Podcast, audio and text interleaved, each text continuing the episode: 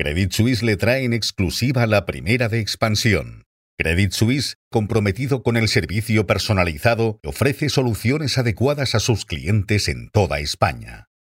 Buenos días. Celnex ha contratado a Banco Santander para vender su filial en Irlanda. En un minuto les contamos por qué. Además, Miguel Valverde, redactor de Economía de Expansión, nos va a contar por qué se ha desatado una batalla entre las vicepresidentas Nadia Calviño y Yolanda Díaz. Y Pablo Cerezal, redactor de Economía, va a analizar la prórroga de los recortes de producción de petróleo que ha acordado la OPEP Plus. Les hablamos también sobre CaixaBank, sobre la ruptura de la tregua en Gaza y sobre la desconocida propietaria de Shane. Celnex sigue adelante con su plan de desinversiones para reducir deuda y lograr el grado de inversión con Standard Poor's al tiempo que mantiene el de Fitch. Con ese objetivo en mente, la multinacional española, líder en Europa en torres de telecomunicaciones, ha contratado los servicios de Banco Santander como asesor financiero para coordinar el proceso de venta del 100% de su filial en Irlanda, según han confirmado varias fuentes a expansión. La operación está valorada en unos 1.100 millones de euros. La vicepresidenta segunda y ministra de Trabajo, Yolanda Díaz, ha desencadenado una batalla con Nadia Calviño, vicepresidenta primera y ministra de Economía. Miguel Valverde, redactor de Economía de Expansión, buenos días. ¿Qué ha provocado exactamente esa pelea entre las dos vicepresidentas? Buenos días, Amaya.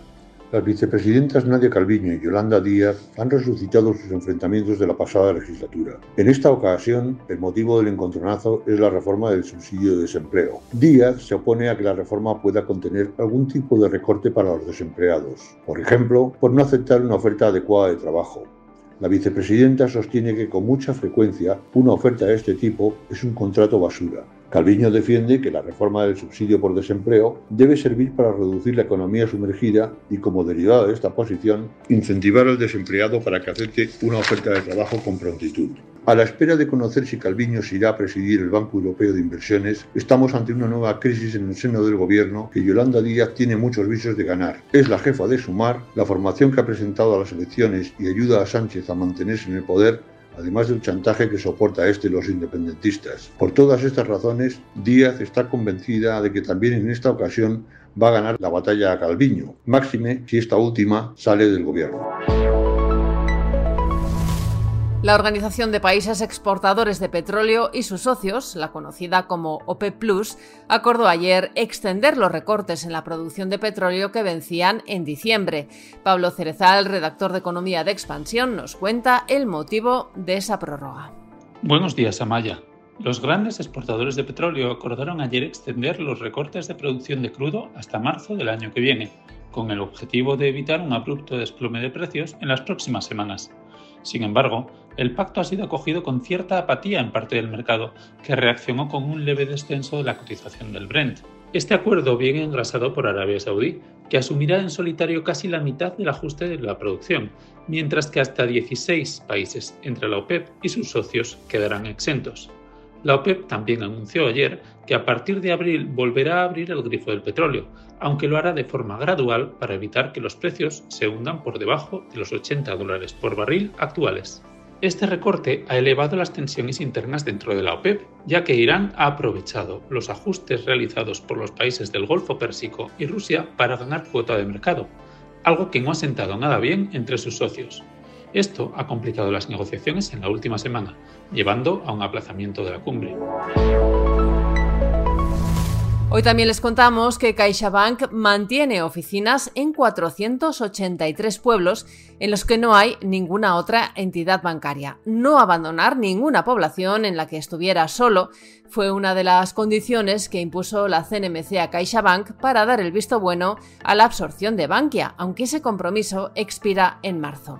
Además, anoche el Consejo de la Unión Europea y la Eurocámara lograron un acuerdo provisional sobre la ley de ciberresiliencia que introduce requisitos de ciberseguridad en la Unión Europea para el diseño, el desarrollo, la producción y la comercialización de productos digitales conectados, como son por ejemplo los televisores o los frigoríficos.